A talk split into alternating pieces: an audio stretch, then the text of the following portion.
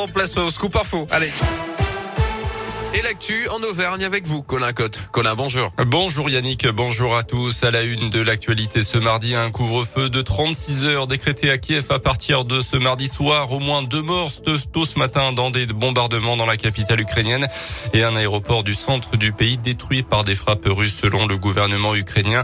Au 20e jour de la guerre, la pression s'intensifie encore. Une nouvelle session de négociation doit débuter aujourd'hui alors que la barre des 3 millions de réfugiés ukrainiens a été dépassée selon un organisme lié aux Nations Unis.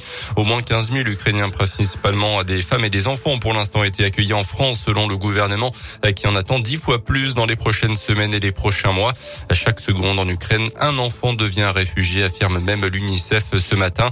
Notez qu'en Russie, une enquête a été ouverte après l'intrusion d'une productrice en direct lors du journal télévisé le plus regardé du pays. Elle a brandi une pancarte contre la guerre en Ukraine et dénonçant aussi la propagande du régime russe avant d'être arrêtée par la police.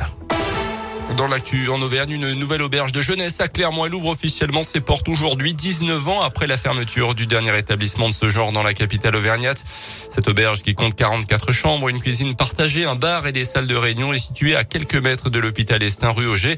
Elle va fonctionner en tandem avec celle située au Mont d'Or et qui accueille majoritairement un public de randonneurs. À Clermont, les clients devraient être un petit peu plus variés, mais malgré les clichés qui collent encore aux auberges de jeunesse, Elsa Tourette est la directrice de l'établissement clermontois. On est sur des auberges de nouvelle génération, c'est-à-dire qu'aujourd'hui, vous avez des lits doubles, vous avez des chambres avec lits triples, lits quadruples, ce qu'on appellera des chambres familiales.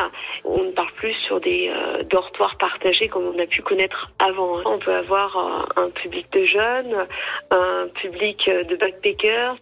On a également euh, des groupes touristiques, des groupes d'enfants, des groupes scolaires des euh, personnes qui viennent en formation, des sportifs et des randonneurs aussi, bien sûr. Plus de 6 millions d'euros ont été consacrés à la construction de cette nouvelle auberge de jeunesse rue Auger à Clermont, financée en grande partie par la métropole, la région et l'État sont également intervenus dans le financement. À retenir les salariés du parc vulcanien en grève aujourd'hui. Dans un communiqué, ils expliquent être confrontés à une forte dégradation de leurs conditions de travail. Ils réclament une augmentation de salaire, de nouveaux recrutements ou encore une prise en compte de l'ancienneté.